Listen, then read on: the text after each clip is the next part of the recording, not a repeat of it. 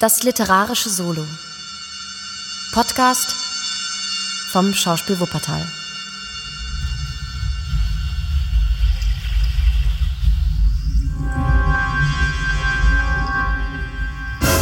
Das Tal des Grauens von Arthur Conan Doyle.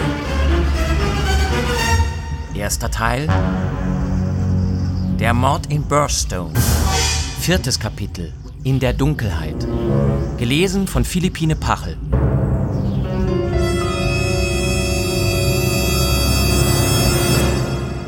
Um drei Uhr morgens traf der oberste Beamte der Grafschaftspolizei auf den dringenden Anruf des Sergeant Wilson in einem leichten Dockart, das von einem dampfenden Traber gezogen wurde, auf der Stätte des Mordes ein. Mit dem Zug um 5.40 Uhr morgens schickte er seine Nachricht an Scotland Yard in London und war um 12 Uhr am Bahnhof in Burstone, um uns zu erwarten. Mr. White Mason war ein ruhiger, gemütlich aussehender Mensch in losem Tweedanzug mit glatt rasiertem und sonnengebräunten Gesicht, etwas beleibt. Seine mächtigen O-Beine steckten in Gamaschen, die ihm das Aussehen eines kleinen Grundbesitzers oder eines pensionierten Forstbeamten, jedenfalls aber nicht das der weniger beliebten Gattung des Provinzdetektivs verliehen. Eine richtig gehende Sensation, sage ich Ihnen, Mr. MacDonald, wiederholte er in einem fort. Es wird hier von Reportern wimmeln, wenn die Sache ruchbar wird. Ich will nur wünschen, dass wir mit unserer Arbeit zu Ende sind, bevor die Zeitungsmenschen ihre Nase hineinstecken und uns alle Spuren ruinieren. Etwas Ähnliches habe ich noch nicht erlebt. Verschiedene Punkte sind auch für Sie da, Mr. Holmes, wenn ich mich nicht täusche. Und auch für Sie, Mr. Watson, denn die Herren Ärzte werden noch ein gewichtiges Wort mitzusprechen haben, bevor wir durch sind. Ich habe für Sie ein Zimmer im Dorfgasthaus bestellt, dem einzigen, das es gibt. Kommen Sie, meine Herren, wenn ich bitten darf. Er war ein sehr geschäftiger und äh, gesprächiger Mann, dieser Provinzdetektiv. In zehn Minuten befanden wir uns alle in unserem Quartier. In weiteren zehn saßen wir im Salon des Gasthofes und empfingen eine kurze Schilderung der Ereignisse, die im vorangegangenen Kapitel beschrieben sind. MacDonald machte sich gelegentlich eine Notiz, während Holmes mit dem Ausdruck überraschter und andächtiger Bewunderung dasaß, etwa wie ein Botaniker, der eine seltene und kostbare Blume betrachtet. Bemerkenswert, sagte er, als die Schilderung zu Ende war. Höchst bemerkenswert. Ich kann mich kaum an einen Fall erinnern, der solche Eigenarten aufwies. Ich dachte mir, dass Sie das sagen würden, Mr. Holmes, meinte White Mason höchst erfreut. Wir hier in Sussex sind auf der Höhe der Zeit. Ich habe Ihnen nun erzählt, wie ich die Sache vorgefunden habe, als ich sie von Sergeant Wilson zwischen drei und vier des Morgens übernahm. Donnerwetter habe ich meine alte Meere in Schwung gebracht. Aber diese Eile war höchst überflüssig, wie sich hinterher herausstellte, denn es gab für mich tatsächlich nichts weiter zu tun. Sergeant Wilson hatte bereits den ganzen Tatbestand aufgenommen.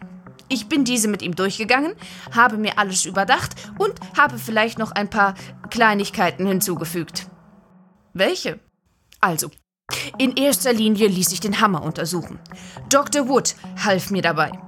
Wir fanden nicht das geringste Merkmal eines Schlages gegen einen menschlichen Körper daran. Ich hatte gehofft, dass wenn sich Mr. Douglas mit dem Hammer verteidigt hatte, Spuren an dem Werkzeug zurückgeblieben sein würden. Aber wir konnten keinen Blutfleck daran entdecken.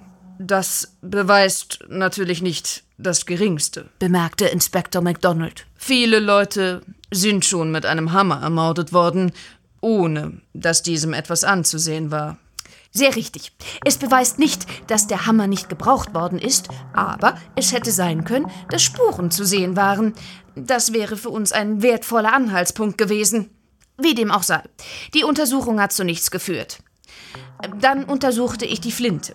Sie war mit Rebpfosten geladen gewesen und, worauf schon Sergeant Wilson hingewiesen hatte, die Drücker waren in der Weise miteinander verbunden, dass beide Läufe gleichzeitig losgingen, wenn man den hinteren abzog. Wer das bewerkstelligt hat, war fest entschlossen, seinem Opfer keine Chance eines Davonkommens zu geben. Die abgesägte Flinte war nur etwa 60 Zentimeter lang. Man kann sie bequem unter dem Rock tragen. Der Name des Fabrikanten war unvollständig. Man konnte nur die Silbe Pen auf der Rille zwischen den beiden Läufen lesen. Das übrige war offenbar auf dem abgesägten Teil. Ein großes P mit einem Schnörkel darüber und dann E und N, etwas kleiner? fragte Holmes. Sehr richtig. Pennsylvania Small Arms CO. Eine wohlbekannte amerikanische Firma. White Mason blickte ihn mit ebensolcher Ehrfurcht an, wie etwa der Dorfarzt einen Universitätsprofessor, der durch ein Wort Schwierigkeiten löst, die für jenen eine unübersteigbare Mauer bilden. Ausgezeichnet, Mr. Holmes. Sie haben recht, ohne Zweifel. Wundervoll, wundervoll. Äh, sagen Sie, haben Sie die Namen aller Waffenfabriken der ganzen Welt im Kopf? Holmes machte eine abwehrende Bewegung. Zweifellos ist es eine amerikanische Flinte, fuhr White Mason fort. Ich glaube irgendwo gelesen zu haben, dass abgeschnittene Schrotflinten in Amerika sehr gebräuchlich sind. Ich dachte schon daran, unabhängig von dem Namen auf dem Lauf.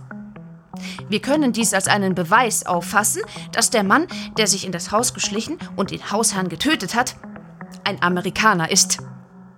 MacDonald schüttelte den Kopf.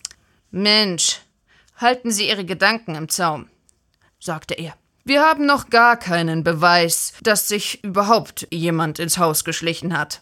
So, und das offene Fenster, das Blut am Fensterbrett, die sonderbare Karte, die Fußspuren in der Ecke, die Flinte, ist das gar nichts? Es ist nichts, was nicht auch absichtlich hätte inszeniert werden können. Mr. Douglas war Amerikaner und hat lange in Amerika gelebt. Desgleichen Mr. Barker. Sie brauchen nicht erst einen Amerikaner von außen zu importieren, um eine Erklärung für amerikanische Vorkommnisse im Hause zu haben. Ames, der Diener. Was ist mit ihm? Ist er zuverlässig? Er war zehn Jahre bei Sir Charles Chandos. Er ist unbedingt einwandfrei. Hier bei Douglas war er während der ganzen fünf Jahre, die dieser das Haus bewohnt hat. Er sagte mir, dass er niemals eine Flinte dieser Art im Hause bemerkt hat. Die Flinte ist leicht zu verstecken und offenbar auch dazu bestimmt. Darum die abgesägten Läufe. Sie geht in jede größere Schachtel. Wie kann er mit Bestimmtheit sagen, dass keine solche Flinte im Hause war? Jedenfalls hat er keine gesehen. MacDonald schüttelte seinen störrischen Kopf. Ich bin gar nicht überzeugt, dass jemand von außen ins Haus gekommen ist. Überlegen Sie sich einmal, was es bedeuten würde, wenn tatsächlich jemand die Flinte ins Haus gebracht hätte und alle diese sonderbaren Dinge von einer Außenperson verübt worden wären. Mensch, es ist geradezu undenkbar. Es widerspricht jeder gesunden Logik. Was ist Ihre Meinung, Mr. Holmes? Nach dem, was wir bisher gehört haben. Zunächst legen Sie uns einmal den Fall dar, sagte Holmes im Tone des Untersuchungsrichters. Der Mann war kein Einbrecher, wenn wir schon annehmen, dass ein solcher Mann überhaupt existiert hat. Die Sache mit dem Ring und die Karte deuten auf persönliche Motive hin. Nun gut, denken wir uns einen Mann, der sich in das Haus schleicht, mit dem bestimmten Vorsatz, jemanden umzubringen. Er weiß und musste wissen, dass für ihn ein Entrinnen äußerst schwierig ist, weil das Haus ringsum von Wasser umgeben ist. Was für eine Waffe würde er verwenden? Ich würde sagen, die geräuschloseste, die es gibt. Denn er musste doch trachten, nach vollbrachter Tat Zeit zu gewinnen, um aus dem Fenster zu steigen, den Wassergraben zu durchwaten und sich auf der anderen Seite davonmachen zu können. Das wäre verständlich. Aber es ist nicht verständlich, dass er etwas so Ausgefallenes tun würde, eine Waffe zu wählen, die nach menschlichem Ermessen jeden Hausbewohner in kürzester Zeit zur Stelle bringen würde, bevor er den Wassergraben durchqueren konnte. Halten Sie das für logisch, Mr. Holmes? Ich muss sagen, Sie haben starke Gründe für sich. Sicherlich wäre die Erklärung einer solchen Handlungsweise nicht ganz einfach.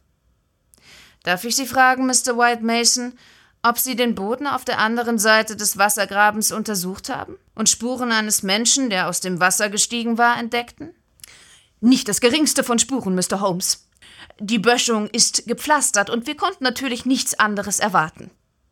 Keinerlei Anzeichen irgendwelcher Art? Keine.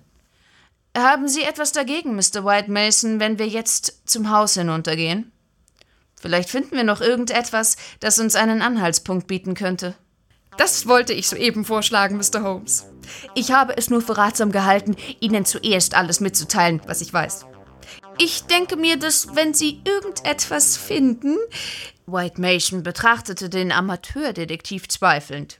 Ich habe mit Mr. Holmes schon öfter gearbeitet, sagte Inspektor MacDonald. Man kann sich auf ihn verlassen.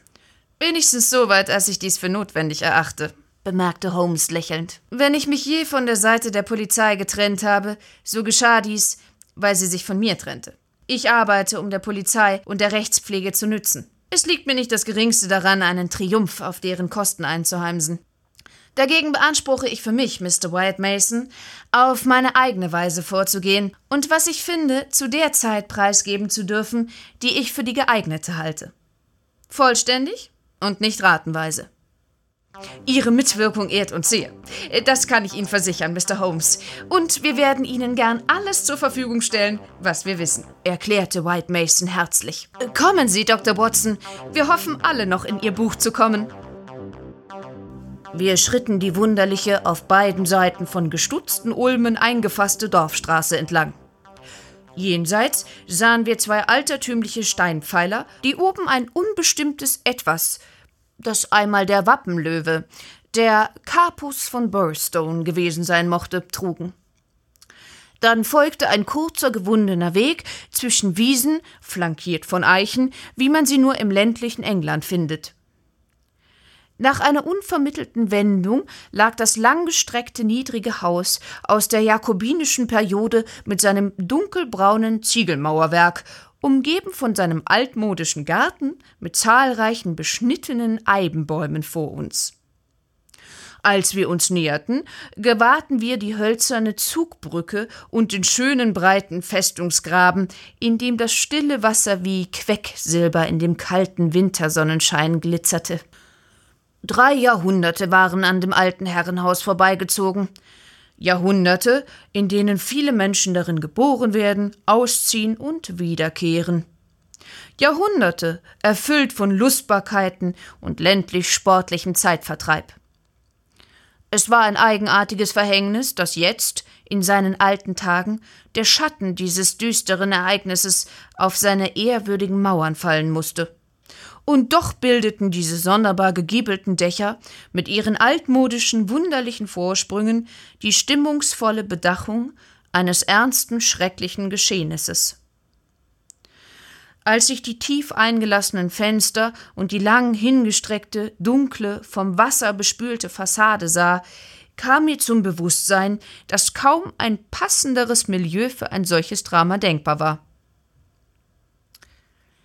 Das ist das Fenster, sagte White Mason, jenes unmittelbar zur Rechten der Zugbrücke. Wir haben es offen gelassen, genau wie wir es gestern Abend fanden. Es sieht etwas schmal aus für einen erwachsenen Mann. Wir brauchen nicht Ihre Schlussfolgerungen, Mr. Holmes, um das zu wissen. Nun, er kann eben nicht besonders beleibt gewesen sein, aber jeder von uns beiden könnte sich leicht durchzwängen. Holmes schritt bis an den Rand des Festungsgrabens und blickte nach der anderen Seite hinüber. Dann untersuchte er die steinerne Böschung und deren Graseinfassung. Ich habe mich schon genau umgesehen, Mr. Holmes, sagte White Mason. Es ist nichts da. Nicht das geringste deutet darauf hin, dass einer da herausgestiegen ist. Aber wie könnte er auf den Steinen eine Spur hinterlassen? Sehr richtig. Wie könnte er? Ist das Wasser immer trübe? Gewöhnlich hat es diese Färbung. Der Zufluss macht es so lehmig. Und wie tief ist es? Ungefähr zwei Fuß am Rand und drei in der Mitte. Wir können demnach dem Gedanken, dass der Mann vielleicht darin ertrunken ist, außer Acht lassen.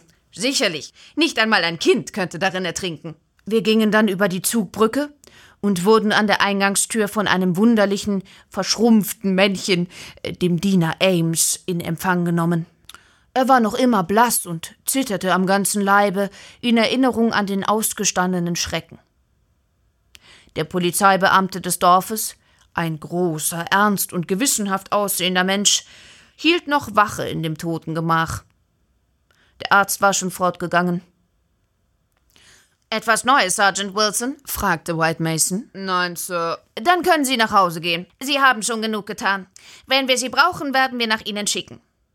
Der Diener soll lieber draußen warten. Sagen Sie ihm, er soll Mr. Cecil Barker, Frau Douglas und die Haushälterin verständigen, sich bereit zu halten, weil wir einiges mit Ihnen zu besprechen haben. Nun, meine Herren, möchte ich mir gestatten, Ihnen die Ansicht, die ich mir gebildet habe, auseinanderzusetzen.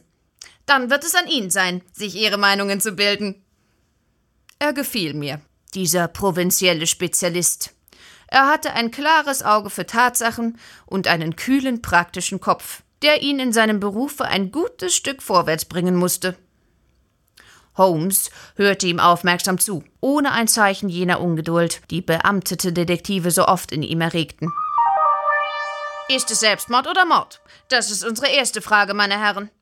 Wenn es Selbstmord wäre, müssten wir es als erwiesen ansehen, dass der Mann damit begonnen hat, seinen Ehering abzulegen und ihn zu verbergen. Dass er, der in einem Schlafrock herunterkam, mit schmutzigen Stiefeln in jener Ecke hinter dem Vorhang herumtrampelte, um vorzutäuschen, dass hier jemand auf ihn gelauert hat. Dass er das Fenster öffnete, Blutspuren auf dem. Diesen Gedanken wollen wir als erledigt betrachten, sagte Holmes. Das ist auch meine Meinung. Selbstmord steht außer Frage. Dann war es also Mord.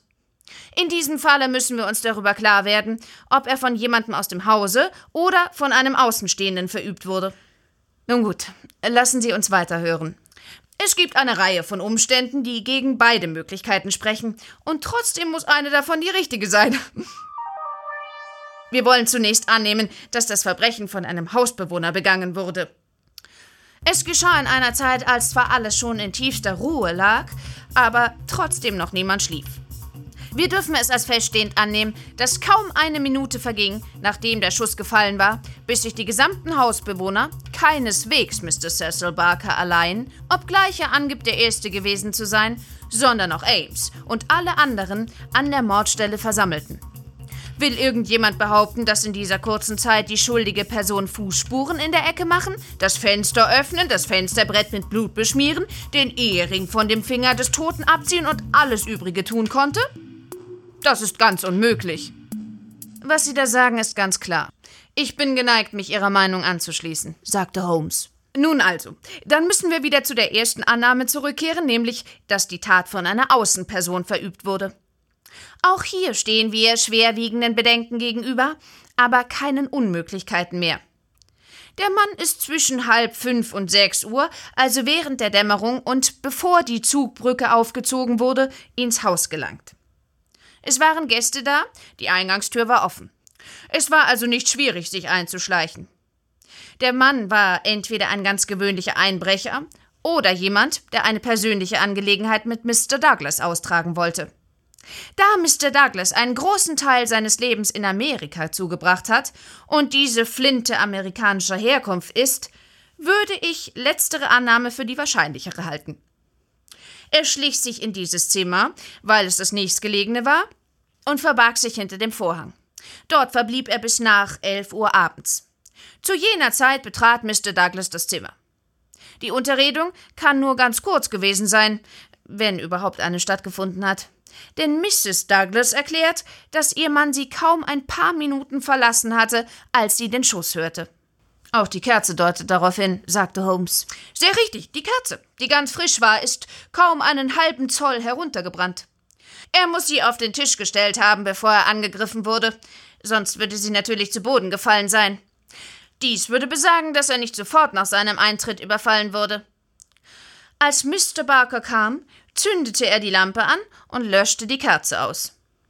Das ist einleuchtend.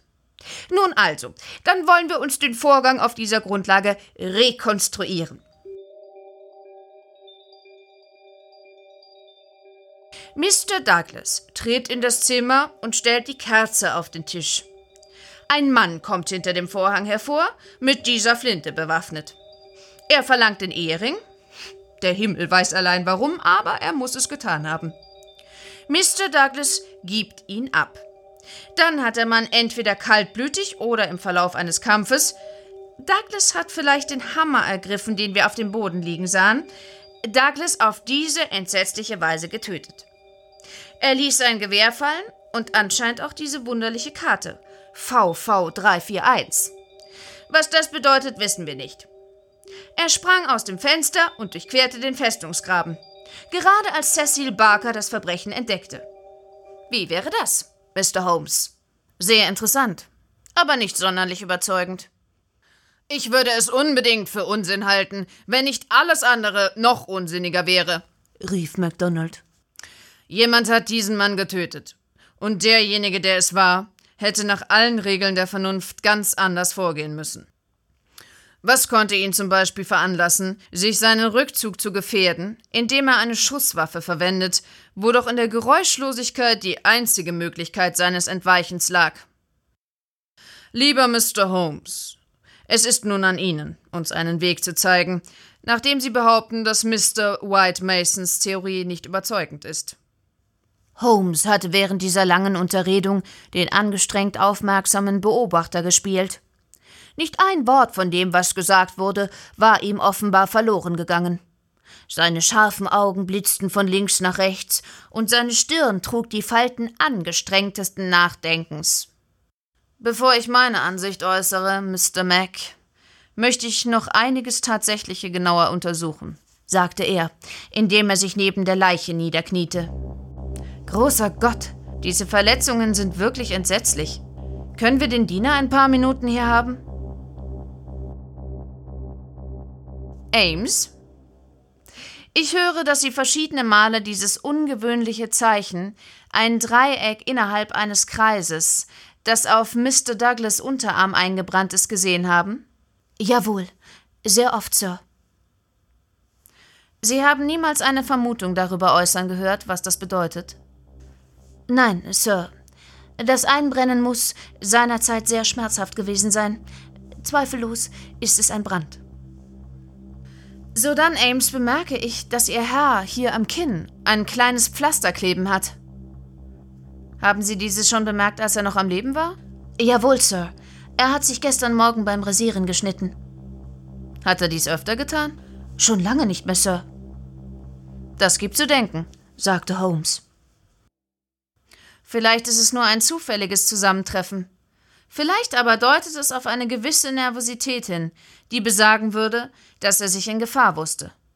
Haben Sie in der letzten Zeit etwas Auffälliges in seinem Benehmen bemerkt, Ames? Es ist mir aufgefallen, dass er ein bisschen aufgeregt und unruhig war. Na also, der Überfall war vielleicht nicht ganz unerwartet. Es scheint, wir machen schon einige Fortschritte, nicht wahr? Wollen Sie jetzt vielleicht die Fragestellung übernehmen, Mr. Mac? Nein, Mr. Holmes. Sie ist bei Ihnen in besseren Händen. Also, dann wollen wir jetzt zu dieser Karte übergehen. Sie enthält die sonderbare Inschrift VV 341 und ist aus grobem Karton. Haben Sie etwas dergleichen im Hause? Ich glaube nicht. Holmes ging hinüber zum Schreibtisch und betupfte das Löschpapier mit Proben aus jeder der beiden Tintenfässer. Die Schrift ist nicht in diesem Zimmer ausgeführt worden, sagte er. Dies ist schwarze Tinte, während die auf der Karte rötlich ist. Dann wurde sie mit einer breiten Feder geschrieben, während diese hier spitzig ist. Nein, die Inschrift rührt von woanders her. Haben Sie eine Ahnung, Ames, was sie bedeuten könnte? Nicht die geringste, Herr. Und Sie, Mr. Mac? Ich halte dafür, dass es das Zeichen irgendeines Geheimbundes ist. Das glaube ich auch, sagte White Mason. Nun also, dann wollen wir dies unseren weiteren Schlussfolgerungen zugrunde legen und sehen, wohin sie uns führen.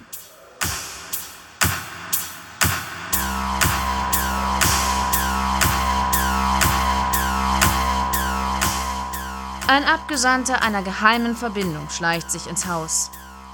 Wartet auf Mr. Douglas, trennt ihm fast den Kopf vom Leibe mit dieser Waffe und entweicht durch den Festungsgraben, nachdem er eine Karte neben der Leiche zurückgelassen hat, die, wenn sie in den Zeitungsberichten erwähnt wird, den anderen Mitgliedern des Geheimbundes bekannt gibt, dass der Racheakt vollzogen ist.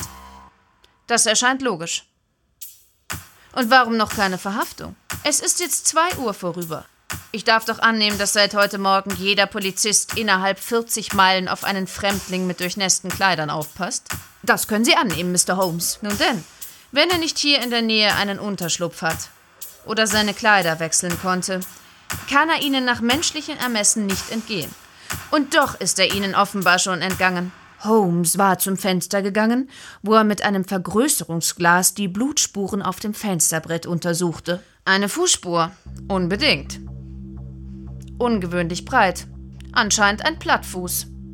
Sonderbar, denn die Fußspuren in der Ecke drüben rühren von einer weit besser geformten Sohle her. Immerhin sind sie höchst undeutlich. Und was haben wir hier unter diesem Tischchen?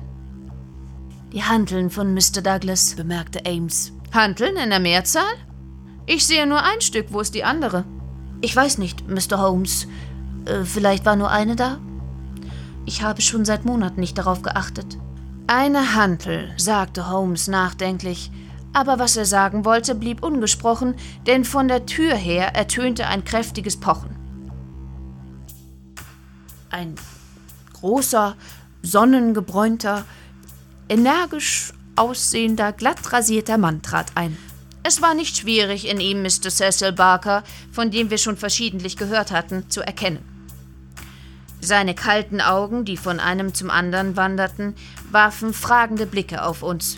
Bitte die Störung zu entschuldigen, aber Sie müssen sofort das Neueste erfahren, sagte er. Eine Festnahme? Leider nicht, aber man hat das Zweirad gefunden, das der Mann zurückgelassen hat. Kommen Sie und sehen Sie selbst. Es liegt etwa 100 Schritt vom Eingangstor entfernt. Neben dem Zufahrtsweg fanden wir eine kleine Gruppe von Stallbediensteten und anderem Dienstpersonal, die ein Zweirad betrachteten, das man in einem Gestrüpp von Immergrün verborgen gefunden hatte. Es war ein ziemlich abgenutztes Fahrzeug, von unten bis oben mit Kot bespritzt. In der Satteltasche befanden sich ein Schraubenschlüssel und eine Schmierkanne. Irgendwelche Hinweise auf den Eigentümer fehlten. Es wäre für die Polizei eine große Unterstützung, wenn diese Dinger nummeriert und eingetragen werden müssten. Aber wir müssen die Dinge nehmen, wie wir sie finden. Wenn wir auch nicht wissen, wohin er sich gewandt hat, so können wir nun doch erfahren, woher er gekommen ist. Aber bei allem, was wunderbar ist, warum hat der Mann das Rad zurückgelassen? Und wie ist er ohne das Ding durchgekommen? Ich sehe noch keinen Lichtstrahl, Mr. Holmes. Wirklich? sagte mein Freund nachdenklich. Nun, man kann nicht wissen.